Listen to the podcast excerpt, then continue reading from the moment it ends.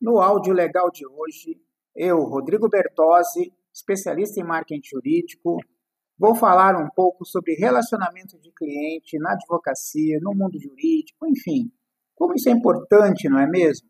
Para o nosso escritório, para a nossa carreira, para a banca como um todo, enfim, é de passado, presente e futuro, quando nós fazemos um olhar para os nossos clientes. Quem eram os nossos clientes na origem do escritório? Quem são os atuais clientes? E quais são os clientes que você gostaria de prospectar e moldar o seu escritório em cima desses novos clientes que estão vindo?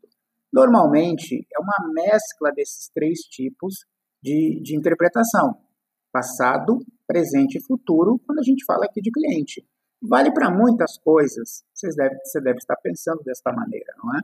Está corretíssimo, vale para qualquer, qualquer forma de raciocínio, desde planejamento, desde gestão, marketing jurídico e também é, no olhar sobre o cliente. Né?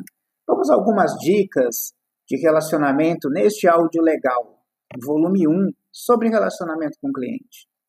A banca jamais pode ser maior que o cliente. Ela precisa ter a impressão de ser única.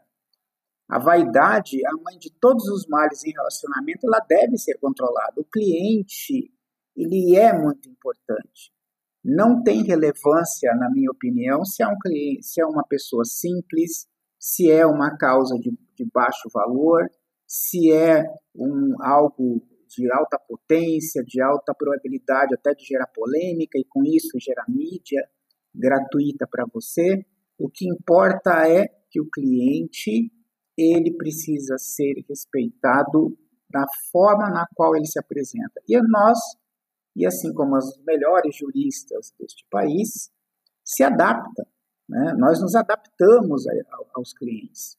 E, inclusive, usamos uma estratégia chamada mimetização, muito rara de ser estudada no meio jurídico, mas a mimetização significa você replicar a maneira que o cliente está se comportando. E assim, você consegue acalmá-lo, se for uma crise ou uma emergência, consegue consolidar boa parte da, da forma em que ele, que ele age e que ele se propõe. Desta maneira, o teu serviço jurídico começa a ser engrandecido cada vez mais. Se você tem uma banca maior, lógico que existe todo o processo de delegação, atendimento em dupla, enfim, aí são, é conversa para novos áudios legais. Uma segunda dica, né?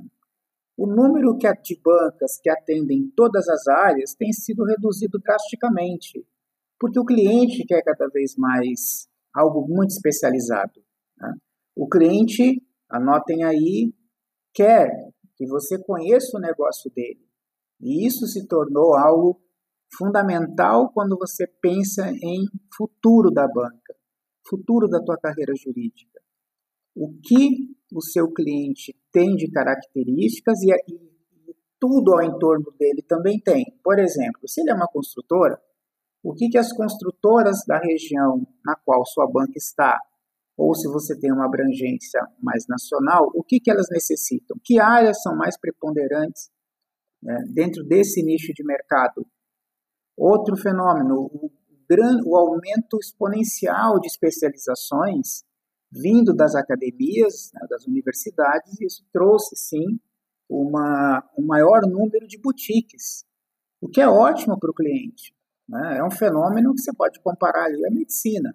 Então, as especializações foram, foram aumentando, impulsionadas porque o público jurídico queria novas demandas dentro da, da universidade e isso catapultou né, um sem número de especializações e um sem número de boutiques, o que é ótimo para o mercado. Né? O número e a variedade de teses também mudou radicalmente, quer dizer, tem muito mais do que no passado, o que é bom para os clientes. Né? Nunca houve tantas teses circulando nas mãos dos clientes. E, ao mesmo tempo, isso traz um pouco de confusão na mente dele, né? seja ele empresarial, seja ele sindical, seja ele pessoa física. Então, na hora de você comunicar essas reinvenções, esses, essas teses, busque simplificar isso para que o cliente perceba claramente do que, que se trata e como ele vai ser impactado pelaquela tese se tem chances ou não de solucionar o seu problema e assim por diante. Né? Porque é natural que o cliente vá ficando confuso, porque existe uma variação muito grande de áreas e especializações do direito. Cabe a você simplificar. E aí, para finalizar, uma terceira dica que eu vim aprendendo com, os, com as grandes advogadas e advogados deste país, que é ainda, ainda sobre a simplificação.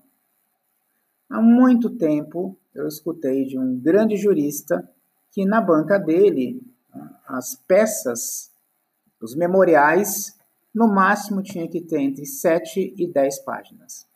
Mais do que isso, segundo este jurista, quem estava escrevendo não sabia do que estava falando ou não estudou tão profundamente ao ponto de simplificar. Isso ocorre porque o tempo disponível para as pessoas foi reduzido. Há tanta coisa acontecendo no, no mercado, há tanta coisa acontecendo no, no meio social, no tecido social, não é? E o juiz também está com esse tempo reduzido.